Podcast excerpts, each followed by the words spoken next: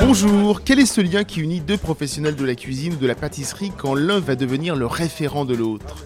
Un terme revient parfois, celui de mentor.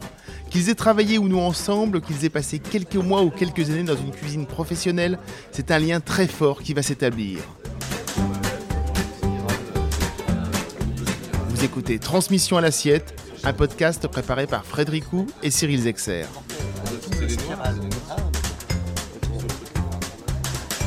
Nous parlons avec beaucoup de chefs, cuisiniers comme pâtissiers, et en dehors de cette ligne directrice de la transmission culinaire, c'est souvent une histoire qui nous attire. Pour ce nouvel épisode, nous voulions mettre en lumière une histoire professionnelle particulièrement belle. Nos invités du jour, d'un côté Stéphane Pitré, le chef du restaurant gastronomique parisien Le Louis, mais également celui du Cellier, juste à côté dans la petite rue de la Victoire. Bonjour Stéphane. Bonjour d'un autre Vincent Buquet, moins connu du grand public, vous avez surtout travaillé en Suisse et un jour votre parcours atypique vous a fait croiser celui de Stéphane. Bonjour Vincent. Bonjour. Alors Stéphane Pitré, je commence par vous. Quand je vous ai proposé de faire ce podcast sur la transmission culinaire, nous avons discuté et nous sommes tombés d'accord qu'aujourd'hui, c'est vous qui étiez dans la transmission euh, et vous avez pensé assez rapidement à Vincent Buquet, hein, c'est cela hein Ben oui, parce que Vincent, c'est une belle histoire. Euh, Vincent, c'est un autodidacte. Euh, qui n'a pas eu le même parcours que nous. Mais euh, par contre, une chose est sûre, c'est que c'est un passionné. Et dans nos métiers, euh, la passion, c'est déjà la grosse base. c'est 60%, 60 facilement de, du travail. et donc, je me souviens, Vincent est arrivé, c'était l'été, on allait fermer. Et le sous-chef euh, euh, qui était en place, il, arrêtait. Euh, donc il allait jusqu'aux vacances et je repartais avec une nouvelle équipe. J'avais rencontré plusieurs jeunes qui étaient dans les grandes maisons parisiennes. et en fait, j'avais eu aussi ce CV de Vincent. Je l'avais eu au téléphone, on avait échangé, discuté. Et, et ça m'embêtait parce que par rapport aux autres que j'avais eu qui, eux, étaient dans les grandes maisons parisiennes, eh bien Vincent il avait ce truc. Il y avait une motivation en plus. il me parlait de cuisine. C'est important. Quelqu'un qui te parle de cuisine. Les autres parlaient de quoi? Quand ils appellent un chef étoilé comme vous? On parle d'horaire et de salaire déjà pour commencer. Ah d'accord, et donc lui parlait de... non, non, non, mais c'est intéressant. et j'ai dit, mais c'est incroyable, il me parle de cuisine. Et qu'il avait envie, enfin, de... Et pour, et pour lui, euh, et je, je pense que par rapport à son parcours, qui est complètement atypique, euh, et ben il a envie de, de, faire le pas, il a envie de voir ce que c'était de travailler dans une, dans une maison comme les nôtres, alors, comme la nôtre, en plus, nous, c'est vraiment une toute petite maison. On est quatre en cuisine. Euh, on travaille, on a une cuisine qui fait 8 euh, euh, mètres carrés, même pas peut-être. face aux clients, c'est un petit restaurant avec 19 couverts. bon, donc c'est un petit peu particulier. Et, voilà. Donc, en fait, j'avais j'en ai eu en essai. Et puis, juste avant de partir, je le rappelle. Et je lui dis, écoute, Vincent, bingo, on y va. Moi, en fait j'ai envie, j'ai envie qu'on travaille ensemble. Et euh, je me souviens, tu étais très surpris. Oui. c'est étonnant, ça. Justement, Vincent, racontez-nous un petit peu. Bon, je, je, je, saute. Bien sûr, bien sûr. Je le, justement, donc vous, la cuisine professionnelle, à la base, on va dire, vous, euh, comme l'a dit effectivement euh, Stéphane Pitré, vous êtes autodidacte. Enfin, du moins, euh, vous avez commencé dans une école d'ingénieur en Suisse, à Lausanne, alors que vous êtes français, vous êtes toulousain. Euh, vous avez commencé la cuisine en 2014 et euh, pour gagner un peu d'argent, alors que vous êtes étudiant, vous vous êtes dit tiens, je vais aller en restauration. Et là, c'est le coup de foudre. Alors, racontez-nous un peu la suite de ce coup de foudre. Exactement. Alors, voilà, moi, j'étais, j'étais étudiant à l'EPFL à Lausanne. J'étais parti très, très, très jeune, à 17 ans en fait. Je suis arrivé là-bas et puis pour me faire un peu d'argent, j'avais rejoint un restaurant universitaire très modeste dans lequel on faisait euh, principalement des burgers, des salades et quelques plats du jour. Euh, et, en fait, je me suis très vite rendu compte que ça me passionnait bien plus que ce que je faisais dans mes études. Et donc, je me suis, en même temps que je me suis éloigné de mon parcours universitaire, je me suis rapproché de plus en plus de, la cuisine. Je me suis intéressé. Euh, fini par abandonner mes études en troisième année d'école d'ingénieur. Pour ah, vous avez quand même fait trois ans, quoi. J'ai quand même fait trois ans. Euh, je passais les années les unes après les autres euh, en, attendant de, de, trouver ma voie finalement. Et, euh, et du coup, je me suis lancé, j'ai décidé de me lancer à fond. Alors le, le chef de ce petit restaurant à l'époque, il m'a pris sous son aile en, quelque sorte, et ça a été mon premier formateur, celui qui m'a appris les bases. je me rappelle qu'on c'était un petit restaurant La rapidité, les gestes techniques, etc. Oui, et, Puis, et puis quelques recettes de base aussi qu'on n'avait pas forcément l'occasion de faire à la carte du restaurant, mais qu'on faisait pour nous, pour le personnel, juste pour m'entraîner, un bœuf bourguignon voilà, c'était, euh, c'est comme ça que j'ai été pris de passion pour la cuisine et que j'ai décidé de me lancer à fond là-dedans. Et puis ayant arrêté mes études, de toute façon, à ce moment-là, euh, c'était un peu, euh, sans dire que c'était la seule solution, il fallait que je me mette à fond, quoi. C'était une façon de prouver. Comment est-ce que vous avez entendu parler de, du Louis donc et de Stéphane Pitré par la suite? Alors, plutôt par hasard, en fait, les, les, bureaux dans lesquels nous sommes, j'avais un ami à moi qui travaillait dans le bureau juste à côté un ami de Toulouse, un ami de longue date, et qui avait entendu parler de l'ouverture du poste. Euh, moi, je savais que je voulais faire une expérience à l'étranger parce que bah, pour euh, enrichir mes compétences, venir à Paris, la, capitale, euh, pour beaucoup de monde, la capitale de la gastronomie, pour moi, c'était un peu un passage obligé. Et, et l'opportunité de travailler dans un restaurant étoilé pour moi, c'était vraiment pas inespéré, mais c'est quelque chose que je ne pouvais pas refuser. C'est certain. Et Donc vous appelez Stéphane Pitré. Voilà. Et euh, à ce moment-là, j'étais euh, j'étais en vacances, donc euh, je passais par Paris justement pour voir cet ami de, longue date. Et il m'a dit, mais prends, prends, contact, va le voir. moi, j'étais pas du tout dans une démarche de recherche d'emploi à ce moment-là, mais je me suis dit, je peux pas passer à côté de ça, donc je suis quand même allé voir Stéphane Pitré au restaurant. On a eu cet entretien, dans lequel c'est vrai qu'on a beaucoup parlé de cuisine on a euh, un peu peur euh, quand on se retrouve face à un chef étoilé ou du moins gastronomique et quand on a fait votre parcours de se dire euh, faut quand même avoir un peu un, peu un peu derrière soi pour se dire je, bonjour, je pourrais travailler avec vous dans votre restaurant étoilé alors que j'ai pas, j'ai pas fait d'école ni. alors oui, alors ce qui, ce qui, était assez amusant, c'est que je savais au début, hein, peut-être que le, le chef ne l'a peut-être jamais su, mais je savais pas pour quel poste je postulais. D'accord. Euh, moi, j'avais compris que c'était un poste de chef de parti. Donc, étant moi-même chef de parti à ce moment-là dans un palace à Lausanne, je me suis dit. Ah, vous étiez déjà passé dans un palace à Lausanne avant. Alors voilà, voilà. J'ai raccourci l'histoire, mais j'étais effectivement avant de, devenir venir au Louis dans un associé dans un palace à Lausanne. Ah oui, Et donc, mais il avait des bases. Oui, j'imagine. Oui. Hein. oui, on est pas passé du burger à. Non, non, non, non, non, il y a eu. Oui, bien sûr. C'est quand même mon septième établissement, euh, septième maison, le Louis. Donc, euh, oui, j'ai eu un parcours euh, complet, pas complet, mais jamais complet. bref. Vous avez un parcours rempli, enfin rempli, du moins avec quelques maisons derrière vous, quoi. Exactement. Et donc, quand je suis arrivé, c'était dans l'idée de postuler au poste de chef de parti au Louis, en fait. Mais on n'en a pas parlé directement avec Stéphane. Et c'est que vers la fin de la discussion que j'ai compris que c'était pour un poste de sous-chef. Donc euh, je, voilà, je me suis pas démonté, j'ai fait comme si de rien n'était. Je maîtrise, c'est bon. non mais sous-chef, nickel. Et euh, et puis voilà, moi j'y croyais pas forcément à ce moment-là. Hein. Je me suis juste dit qu'il fallait que je tente ma chance. Je suis reparti en Suisse et c'est vrai qu'on a eu plusieurs coups de fil par la suite. Et quand il m'a annoncé la bonne nouvelle, euh, ben, je m'y étais même pas préparé en fait, donc j'ai dû partir. Euh. Stéphane, justement, c'est cette discussion sur la cuisine qui vous a fait, euh, fait fléchir d'un côté? Ah oui, complètement. C'est sûr? Ouais. Ah oui, complètement. Euh, c'est bien évident que les personnes que j'avais eues en, en, entretien, voire en essai, c'est des personnes qui travaillaient dans des 2-3 étoiles Michelin. et ben, j'ai pas retrouvé, j'étais là, mais qu'est-ce qu'ils vont venir faire chez moi Parce qu'en fait, c'est une petite maison où euh, c'est des structures où, on travaille beaucoup, euh, où on n'a pas les moyens non plus euh, de confort peut-être qu'un palace ou quoi que ce soit. Donc moi, ceux qui viennent là, c'est pas une planque quoi. Hmm. je dis pas qu'on est planqué dans des palaces, hein, loin de là. on a, ici, on n'a pas le, on va pas avoir le confort de, de certains palaces. Je connais, j'ai travaillé longtemps dans les palaces. Et, et que là, eh ben, j'avais quelqu'un en fait qui, avait, euh, qui avait un jeune, bon, qui avait un parcours, hein, attention, je, je, euh, je, savais très bien euh, qu'il était capable de le faire, sinon j'aurais pas été chercher plus loin. par, déjà, le Lausanne, Lausanne Palace, c'est déjà une, une, belle maison.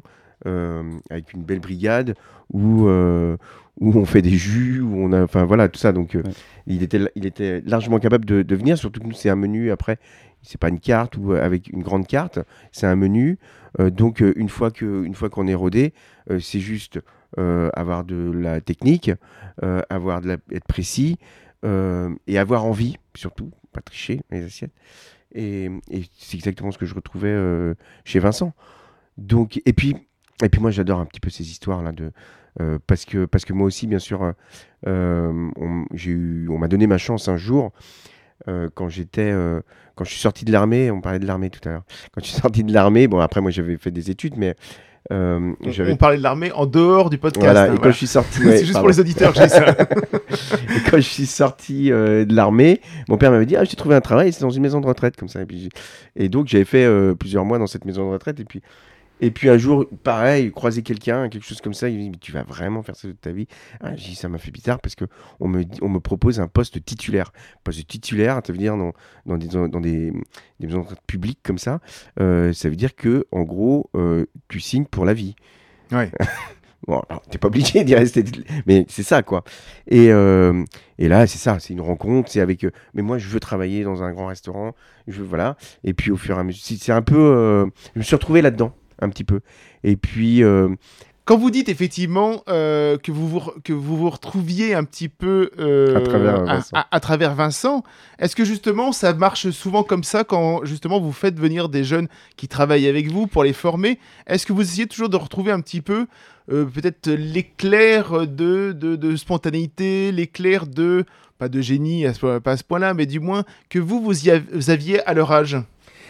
Oui, et quand on recrute, justement, euh, on, sent que la personne est motivée. En fait, moi, le, fait qu'il ait fait des grandes maisons ou qu'il est. Moi, je m'en fous de ça. Parce que, parce que je suis là, parce que c'est une petite maison familiale. Moi, j'ai juste envie de jeunes euh, qui. euh, tu, sens qu'il y y a une âme derrière, un truc qui. Qui voilà, qui, qui ont les yeux qui brillent quand on, quand on, quand ils cuisinent.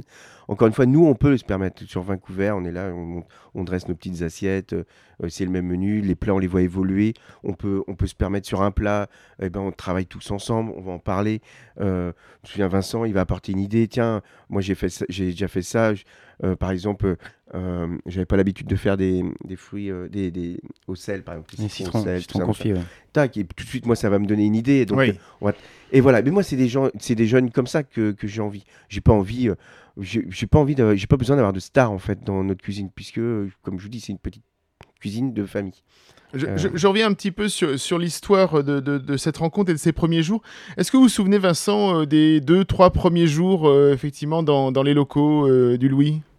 Euh, oui, alors bon, bah, précisément non. Ce que je me rappelle, c'est c'est de mon arrivée à Paris, de euh, mon déménagement en urgence, parce que du coup, euh, c'est un peu passé précipitamment. Oui. Je m'étais pas préparé, j'ai un peu laissé la moitié de mes affaires derrière moi en partant, mais euh, beaucoup de chamboulements à ce moment-là dans la vie. Euh, J'étais concentré.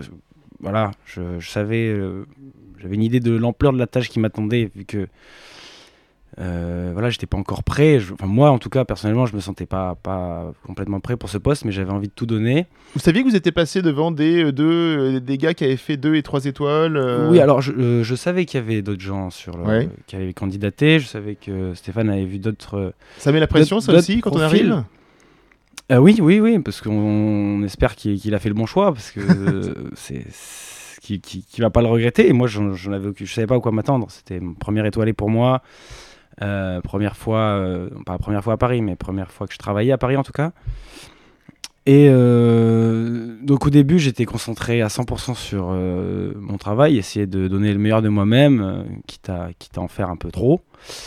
Et, euh, et voilà, je- juste la tête dans le guidon. Et les, les premiers jours se sont passés comme ça. Euh, Vous vous en souvenez, Stéphane, de ces premiers jours? Oui, bien sûr, parce que c'était. On fait beaucoup de, cuisine au moment, donc je me souviens que c'était compliqué. euh, y a les cuissons au départ, euh, euh, d'avoir des cuissons régulières, euh, tout parce que en fait, Michelin, c'est ça. c'est une, étoile Michelin, c'est aussi la régularité des plats. C'est-à-dire que un client vient manger un plat un jour, le lendemain, il faut qu'il il faut, que ce soit le même.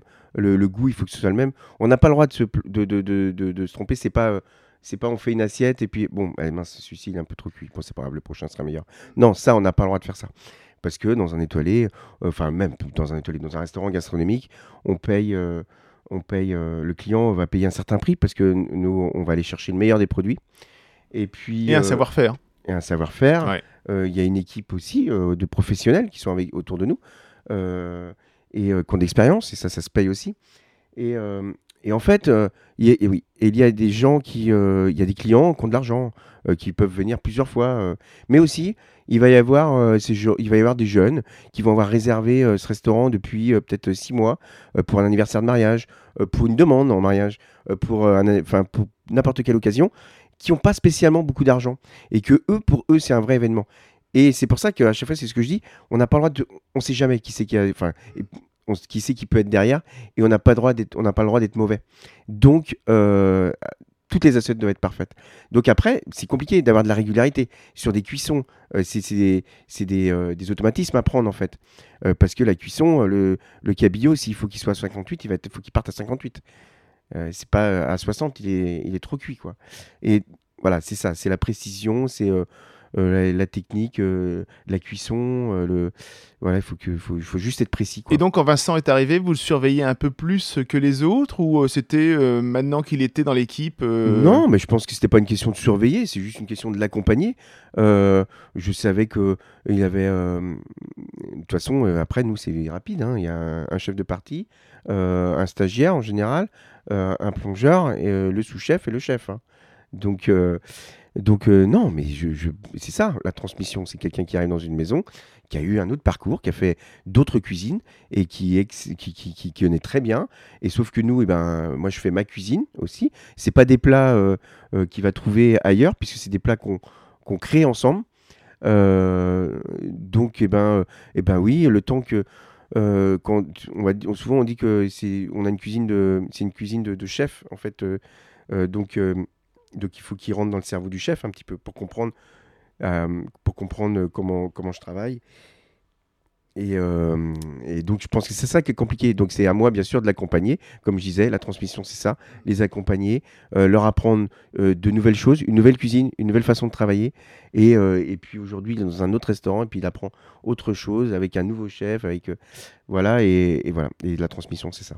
de, quelle manière est arrivée cette transmission euh, En parlant, un peu avant, un peu après, pendant le service euh Euh, alors beaucoup, on faisait beaucoup de, pas des réunions, mais euh, on se réunissait euh, avec le chef après le service pour discuter des menus du lendemain, des menus du soir, de ce qu'on pourrait arranger sur la carte, qu'est-ce qu'on pourrait changer, parce que c'est quand même, même si c'est une carte fixe, c'est une carte qui change beaucoup fonction des saisons, en fonction des produits, donc euh, Le midi, le midi on a un menu du jour qui change tous les jours. Donc en fait, le soir, on se, re- on, on se réunit avec le chef du bistrot, le chef du gastro, et, euh, et on fait les menus ensemble, comme ça, euh, pour le lendemain midi. C'est un menu qui change tous les jours. Et ça, c'est important parce, que, parce que comme ça, chacun apporte aussi de son, expérience et ça met en confiance. Et comme ça, bah, c'est pas non plus que des exécutants, ils participent aussi aux évolutions des assiettes.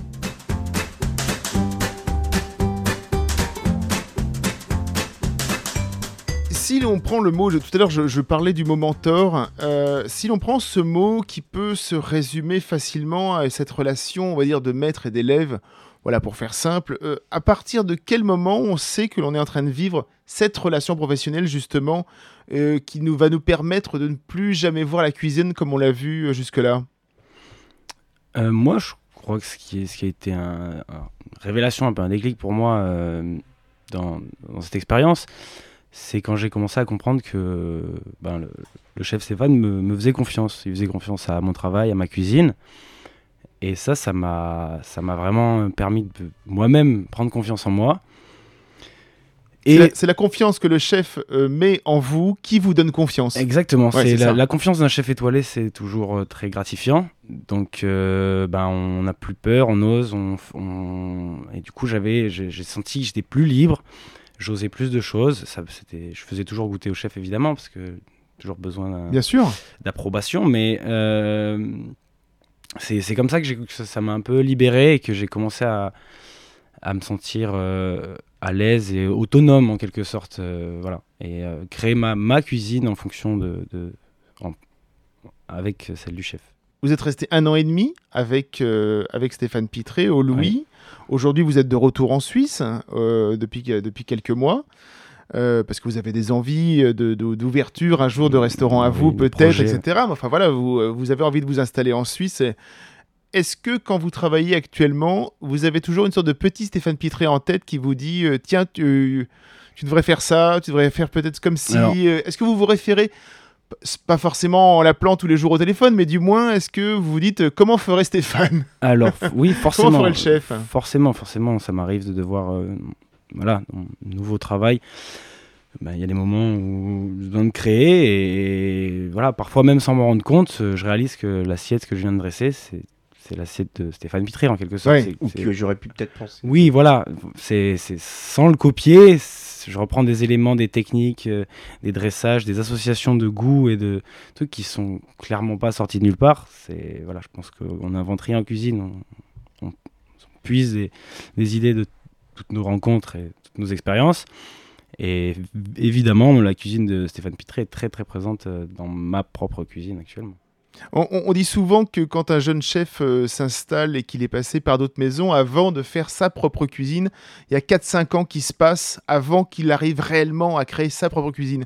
Vous êtes d'accord? Enfin, Stéphane Pitré, euh, ça, vous- ça vous parle ça hein? Ouais, on parle d'identité culinaire. Souvent, est-ce que, est-ce qu'un jour on a vraiment une identité culinaire? Parce que la cuisine elle évolue tout le temps, donc et puis nous on évolue et il faut qu'on évolue parce que parce que hein, on n'est plus tout jeune, il y a des jeunes quand même qui poussent derrière. Donc si on veut rester, euh, si on veut rester euh, dans la cré... dans, faire partie des chefs un peu créatifs et qui apportent autre chose euh, à la cuisine, il faut eh ben, il faut, faut, faut se renseigner, il faut aller voir les produits, il faut chercher des nouveaux produits. Euh, c'était aussi, euh, c'était aussi ça, une qualité de, de Vincent qui, euh, qui adorait découvrir ça, des, les, les nouveaux produits, qui, qui a, qui a déjà, c'est un passionné du produit en lui-même. Mhm. Euh, et, et ça, c'est et ça, c'est chouette. On a un jardin, quand, quand, quand, quand Dominique nous apporte ses produits, par exemple, et ben, euh, eh ben, il, va, il va le regarder, il va essayer de le mettre sur une plancha, ou je me rappelle cette fleur là qui, qui, qui s'ouvrait, je sais plus comment elle s'appelle. Euh, et ben voilà, il tu vois, c'est- euh, Qu'est-ce que c'est que ce truc? Euh, Il s'intéresse. C'est pas, il va pas. il va pas, il va pas le prendre et le ramasser et puis bon bah, le chef il s'occupera de ça plus tard ou quoi que ce soit. Et donc, l'identité culinaire, au bout d'un moment, quand est-ce qu'on l'a? Bah, l'identité culinaire, je pense que c'est quand on crée une carte, quand on, quand on écrit sa, carte, quand il sera chef et qu'il écrira sa carte de son restaurant, et ben en fait, on raconte l'histoire un peu de notre parcours. Euh, moi, c'est euh, des maisons, euh, des, des grandes maisons traditionnelles comme le Ritz. Si on était à Londres, ça reste César Ritz et Escoffier qui étaient. Voilà. Et euh, donc, des, ça doit être des plats classiques, ça peut être des plats un peu plus modernes euh, ou un peu euh, asi- enfin, ou des techniques un peu asiatiques comme quand j'étais avec Jérôme Banquetel ou, ou alors- Justement, tiens, Jérôme Boctel, j'avais une question à vous poser. Est-ce que justement vous transmettez ce que vous avez vous-même appris de Jérôme Boctel Ah bah, moi, j'ai eu euh, la chance énorme d'avoir, été à l'époque au Lucas Carton, quand j'avais Alain Sandérins euh, comme euh, le grand chef de la maison, qui est chef propriétaire, et puis en plus Jérôme Banquetel. Donc j'avais euh, l'intellectuel de la cuisine, comme on l'appelait, euh, et en plus, euh, euh, qui était Alain Sandérins, et en plus, j'avais sûrement un des plus grands techniciens Oui, c'est ça. euh, des, de, de cuisine euh, qui était Jérôme enfin qui est Jérôme Banquetel. Donc, euh, alors là, euh, en transmission, c'est juste que vous travaillez à côté de ces deux personnes-là, vous posez toutes les questions parce que vous savez que le déclic euh, de, votre... c'est là que tout va se passer. Et, euh, que vous allez tout apprendre. Et là, vous les lâchez pas. Et vous, vous restez jusqu'à la dernière minute dans la cuisine. Alain Sandérin, j'adorais, l'écouter, lui poser plein de questions. Mais plus sur, l'histoire, sur l'histoire de ses plats. Vous vous rendez compte, quand il crée son canard à Pissus, euh, les épices à Pissus, où est-ce qu'il a été les chercher? Dans des livres. euh, qui, enfin, c'était, euh, ces histoires sont folles. Et, et, puis Jérôme Banquetel, et ben Jérôme Banquetel, c'était, la, la, technique, la technique de, de, de cette tourte de canard euh, que lui avait appris, euh, euh, qui passait de- d'élève en élève, qui lui était élève de Bernard Paco, euh, qui Bernard Paco était chez la mère Brasier, euh, qui voilà, c'est, toute cette histoire. Et là, on a une belle chaîne de, euh, de, Transmission. de transmission. De transmission, Voilà, c'est ça, c'est vraiment une chaîne de transmission. Justement, quand on est un jeune chef, est-ce qu'on regarde aussi le parcours du chef que l'on a pour essayer de comprendre euh, ce que l'on va faire après? Oui, bah, on essaye de, de se projeter, évidemment. On, on regarde, on se dit euh, qu'est-ce qu'on pourrait faire pour. euh, bah, je, je cherche pas forcément à, à lui ressembler à tout prix, hein, ni, ni ma cuisine, ni mon parcours, mais voilà, avoir des, des- Des repères écouter son histoire Ouais. pour, euh, pour essayer de créer la mienne, c'est, Ouais. c'est- c'est- je pense que c'est- c'est très intéressant. Tu sais, les cuisiniers, euh, enfin, on dit qu'on est des artistes un peu, on est un peu dans les, on rêve souvent, on est des rêveurs, on, on voit un oiseau qui vole et puis on se dit tiens, On pourrait le manger. non, je blague, enfin, je dis, je dis ça, mais ou alors on va arriver à un champ de blé, on va se dire, enfin, on a toujours des idées comme ça qui vont venir de plats et on est un peu rêveur. Et donc, eh ben, oui, il va, il, va, il va avoir aussi, lui, sa façon de rêver, sa façon de penser à des plats qui, qui, après, vont sûrement arriver, les, les, techniques, ou vont arriver certaines façons qu'on a pu cuisiner peut-être ensemble ou qu'il a pu cuisiner avec d'autres. Mais l'identité du plat, ça sera son identité à lui. où il y aura un petit peu de tout, et puis il y aura, et au fur et à mesure, et au fur et à mesure, il créera son identité parce que ses assiettes deviendront vraiment son histoire. Vincent, quels sont vos rapports aujourd'hui avec Stéphane Pitré et le Louis, justement? Là, vous revenez souvent euh, en France, Alors, hors Covid, bien évidemment, mais on va dire que vous faites souvent des allers-retours, j'imagine Voilà, alors euh, moi je, je suis Toulouse, donc j'ai ma famille là-bas. j'ai passé beaucoup de temps en Suisse, donc euh, j'ai tout, un- tout mon réseau, tous mes amis là-bas. Maintenant j'ai un nouveau réseau à Paris. Je vous avoue que pendant le Covid, c'est un peu difficile de concilier les trois, donc j'évite au maximum les, les déplacements. Aujourd'hui, je suis venu euh, pour, euh, pour l'émission et puis euh, pour euh, revoir le chef que j'avais pas vu depuis un moment, du coup. Et, Vous vous euh, appelez parfois Oui, c'est oui, Oui. oui, oui, je- Après, c'est vrai qu'on a eu une période qui était un petit peu compliquée. Oui. donc, euh, euh, et puis, euh, si on s'était appelé, tu m'avais appelé il y, a, il y a un mois. Et puis ensuite, quand toi, tu m'as parlé de transmission, c'est vrai que je l'ai appelé. Et Vincent, il a tout de suite, il a accepté tout de suite. Il m'a dit non, non, mais je viens. Euh, je pense qu'il avait des choses à dire et, euh, sur, euh, sur notre histoire. Donc, euh, mais euh, on a quand même vécu des, aussi des, des- c'était euh, ces dernières années. C'était quand même une période qui était un petit peu, con- qui, qui est un petit peu bizarre Bien pour, sûr, pour oui, nous. oui. Et Vincent a quand même euh, été là, tu sais, quand on a, quand on a dû fermer nos restaurants, qu'on est devenu, qu'on a dû transformer, continuer à travailler, mais en transformant avec, avec des nouveaux concepts de, de, de street food à, à emporter pour continuer à travailler. Tout ça, on l'a monté un petit peu ensemble et il a fait partie de, cette aventure pendant, euh, pendant une année. Euh, et euh, On parlera à la fin du petit documentaire. euh, Ouais. Rapidement. Ah oui. Ça, ça sera non, non, ça sera intéressant. Euh, J'avais euh, euh, quelques autres questions avant que, avant que ce, cet épisode se termine, mais on a encore un petit quart d'heure devant nous. Donc, Vincent, aujourd'hui, donc vous travaillez dans une brasserie. J'imagine qu'il y a des gens qui sont en dessous vous. Oui. Est-ce que vous êtes déjà vous dans la transmission? Alors, bon, déjà, au, déjà au Louis, j'essayais de, de- J'étais déjà sous-chef au Louis, j'avais déjà. Oui, une- forcément, donc é- il y a une déjà- Une, Mhm. équipe, une, une responsabilité vis-à-vis de, de l'équipe. Euh, J'aime beaucoup partager. euh, je- J'essaye de comprendre, de- d'aller au fond des choses, soit techniquement, même presque. euh, scientifiquement, en fait, j'aime beaucoup le côté euh, chimique de la cuisine, sans parler de cuisine moléculaire, tout ça. juste les, les réactions, qu'est-ce qui se passe, les changements de température, les- Il y a un rapport avec le fait que vous ayez fait trois ans d'école d'ingénieur ou pas du tout? Alors, peut-être, j'avais. euh, Non, ce côté curiosité, ce côté comment ça fonctionne en fait.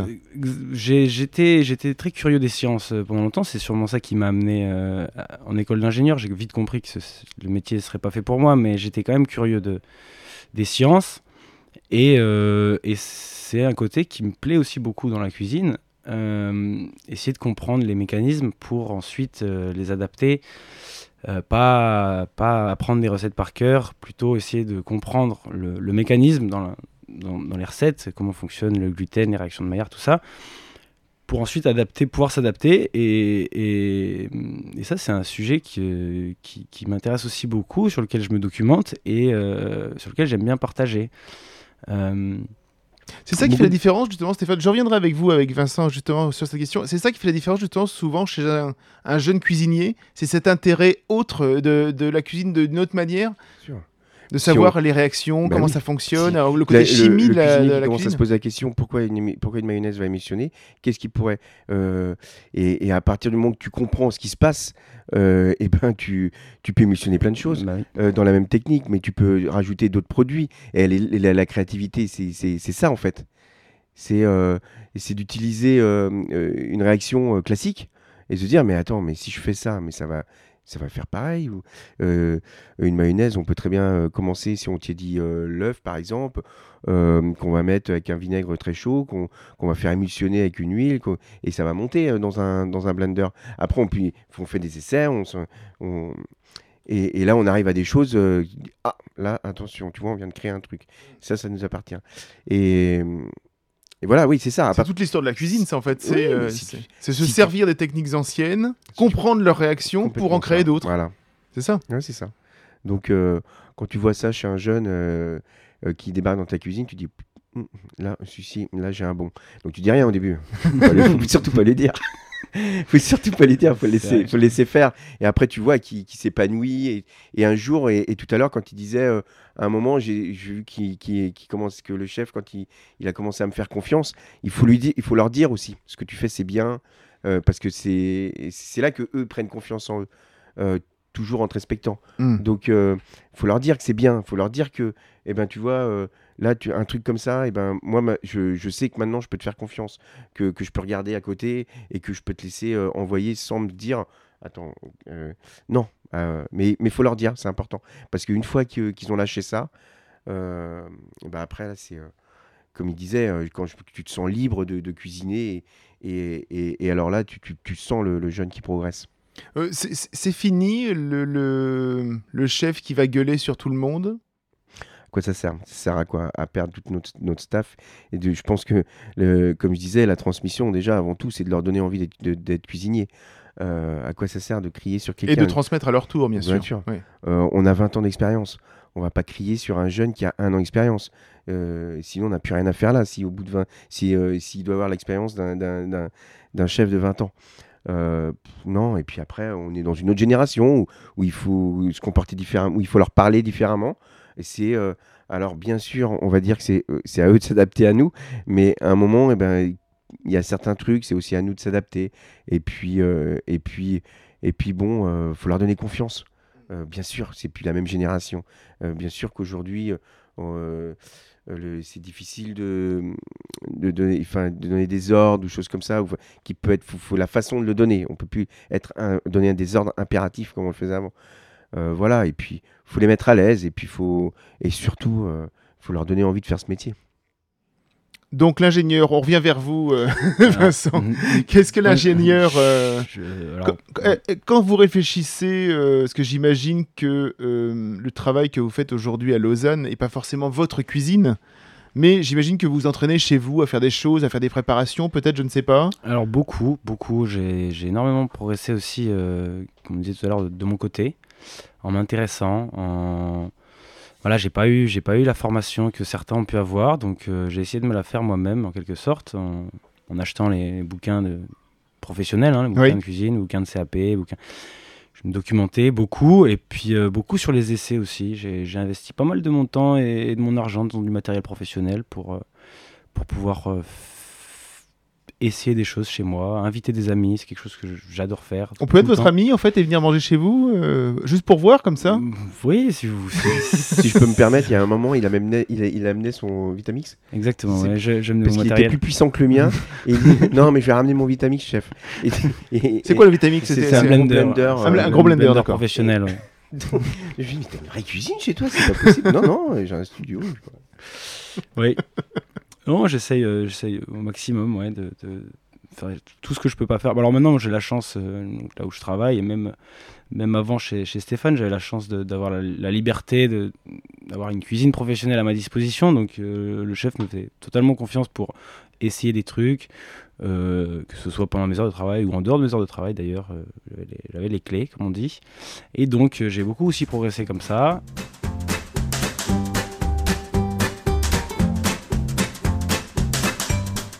Euh, Stéphane Pitré, justement, nous en parlions il y a quelques minutes. euh, le goût de la victoire, donc petit documentaire, euh, 15 minutes à peu près, qui est trouvable sur YouTube, hein, gratuitement, bien évidemment, où vous avez voulu euh, montrer un peu ce qui s'est passé pendant ce deuxième confinement et la façon dont il a fallu se repenser un peu votre offre. Euh, pouvez nous en parler un peu de ce documentaire qui, Ouais. qui- qui est aussi une forme de transmission? Oui, c'est une histoire de dingue quand même, ce qui nous est arrivé à tous. Je parle là, parce que moi je suis cuisinier, donc je parle de mon métier à travers ce documentaire. Mais euh, il y a plein de corps de métier qui ont quand même euh, souffert de, de ça. Enfin, toute la France, de toute façon, a souffert de cette période. Et, euh, eh ben, je, nous aussi, il a fallu qu'on il a fallu qu'on se qu'on qu'on tra- qu'on travaille, qu'on trouve des idées, qu'on modifie notre façon de faire. On a fait plein d'essais. On a fait, Ah, mais euh, parce qu'à un moment, il faut vendre quelque chose. Bien sûr, c'est sûr. Et puis, euh, quand il n'y a plus personne dans, le, dans, dans la ville, c'est compliqué à qui on va vendre. Donc, c'est c'est un petit peu tout ça, que, toute cette histoire avec, euh, avec des belles rencontres, avec, euh, avec des rencontres avec des gens du marketing, avec, avec des, des, des- des plateformes de distribution de repas, des choses comme ça, et que et ben, euh, qu'on a réussi à faire quelque chose où je partais de loin, euh, puisque euh, j'ai même essayé de faire des sandwichs euh, kebab. euh, j'avais, je recevais mon agneau euh, chez mon Mhm. artisan qu'on, piquait sur. euh, euh, j'avais acheté une machine à kebab, moi, on mettait devant, j'avais acheté une petite charrette comme ça. Ouais. Je me dis, bah, c'est mort, ok, on va pas en vendre ça non plus. Ça, par contre, vous l'avez pas filmé, quoi. Dans le documentaire, ça apparaît pas, c'est le kebab. C'était, avant, c'était avant le. C'était avant. euh, ça, c'était- le documentaire, on l'a tourné au, au deuxième confinement. Ouais, au deuxième confinement, ouais. Où là, parce que le premier confinement, j'avais essayé après de faire des petits menus. Je me souviens, j'étais tout seul. euh, je faisais, je, je cuisinais et je vendais. Après, euh, j'étais obligé de faire venir un petit peu les gars de temps en temps pour me donner un petit coup de main parce que on commençait à en avoir un petit peu. euh, on- commençait à- ça a commencé à marcher un petit peu. Mais bon, pas pour faire travailler tout le monde parce que après, l'histoire, c'est quoi? C'est que si je pouvais profiter des, enfin profiter, euh, prendre les aides de l'État. On a quand même été, euh, euh, l'État nous a quand même aidés, les, les restaurateurs. Hum, Et puis tout le monde au chômage partiel. Et puis, alors, moi, ça aurait peut-être été compliqué avec les loyers et tout ça. dans, dans mon étude économique, je pense pas que ça aurait, ça aurait pas pu suffire. Mais il y en a pour qui ça suffisait. Euh, mais le problème, c'est que ici, on est à Paris. Quand vous avez des jeunes qui ont, euh, qui ont 20 ans, qui sont commis, ou même les plongeurs, ou, ou même des chefs de parti, euh, quand, on, quand on vous retire 30% de votre salaire, euh, puisque le chômage partiel, c'est 70%, bah, pour payer un loyer à Paris, que euh, le moindre euh, 15 mètres carrés, c'est 900 euros, et ben c'est pas possible. Donc, donc il fallait qu'on trouve, on a trouvé euh, cette idée euh, de concept, j'en dis pas plus. Comme ça, on- comme ça, Non, les, non, mais comme ça, les c'est gens bien, iront ça. voir un notre documentaire. Donc je me suis emporté Ça là-dedans. s'appelle Le goût de la victoire. Le goût de la victoire, parce que c'est la rue de la victoire. Parce qu'on est rue de la victoire, Et c'est ça. en même temps une, une victoire, euh, une victoire d'arriver au bout euh, de, de ce confinement qui est pas évident parce que, euh, comme je dis toujours, j'ai, j'ai pas d'actionnaire derrière, des, des financiers ou quoi que ce soit. Et donc il faut, faut tout compter, il faut, faut faire attention. Et, euh, et moi j'étais obligé de travailler pendant le confinement. Et obligé, et puis euh, et voilà. Donc on, on a réussi. Donc c'était une belle victoire pour nous. Tout le personnel est encore là aujourd'hui Voilà. et, et a été payé pendant le confinement. Euh, donc euh, donc c'est une vraie victoire. Donc il y a un beau documentaire, effectivement. euh, Il y a un petit côté, voilà, pour les gens qui connaissent, c'est un peu de Chef Stable. Avec, Mhm. voilà, c'est très. Ouais, c'est très non, dire, c'est très. À la fois avec votre histoire qui est à la fois touchante, intéressante, et bien évidemment qui est un document maintenant historique. On va voir comment, euh, comment les mois se, se, se, se profilent. On va dire qu'effectivement, c'est un document historique, mais c'est surtout très bien fait, très beau. Jérémy, euh, le euh, réalisateur Jérémy Sigarni qui est, euh, qui, est, euh, qui, qui est, qui est très doué dans ce qu'il fait, Ouais. euh, qui a déjà fait beaucoup de, de très beaux documentaires. Et puis c'est vrai qu'il il a apporté ça en plus à, à la, à la vidéo, qui ça fait un beau reportage. ouais. Merci beaucoup Stéphane Pitré de nous avoir accueillis dans vos murs hein, pour enregistrer cet épisode. Merci beaucoup Vincent Buquet. Bon retour euh, en Suisse et bonne chance pour la création euh, de votre restaurant. On vous suivra. hein. Merci beaucoup. Bon, c'est pas tout de suite. hein. Pour le moment, vous bah- mettez de l'argent de côté. hein, mais. Je... Voilà, on se prépare. vous vous préparez, très bien. Vous pensez à plein de recettes. Déjà, vous notez sur des petits carnets euh, les recettes? Euh, Des choses que vous voulez absolument faire Non, parce que je pense que ça doit changer tout le temps et une bonne idée aujourd'hui sera pas forcément une bonne idée demain. Donc, je, je- je garde, j'ai beaucoup de choses en tête, euh, peu de choses euh, écrites, mais je sais, je sais où chercher. Si j'ai, En tout cas, il y aura des poissons du lac Léman qui sont magnifiques. oui, oui, une cuisine locale. Forcément. c'est l'idée. Oui. Aujourd'hui, on peut pas faire autrement. Je veux dire, quand on est jeune chef, cuisine locale, euh, cuisine éco-responsable, cuisine. euh, Sans parler de, de- d'éco-responsabilité et tout ça, le, le, le goût des produits de saison et des produits locaux est forcément meilleur que, que les produits qui ont voyagé euh, dans les containers. euh, voilà. Donc euh, si on veut faire de la qualité, il n'y a plus, vraiment le choix aujourd'hui. Merci Vincent Buquet. Cet épisode de Transmission à l'assiette touche à sa fin. Merci beaucoup à tous. hein. Vous avez aimé cet épisode, vous avez aimé celui d'avant, vous allez aimer le prochain. En attendant, n'hésitez pas à nous laisser une petite note, une petite étoile, un commentaire sur les réseaux, sur les plateformes d'écoute pour nous dire tout le bien que vous pensez de ce podcast. On se retrouve très vite avec deux nouveaux invités. En attendant, vous pouvez nous écouter sur Encore, sur Breaker, sur Google Podcast, sur Apple Podcast, sur Pocket Cast, sur Radio Public et sur Spotify. Bref, partout. À très bientôt. N'hésitez pas à mettre la main à la pâte et surtout cuisiner. Et puis, bah, transmettez.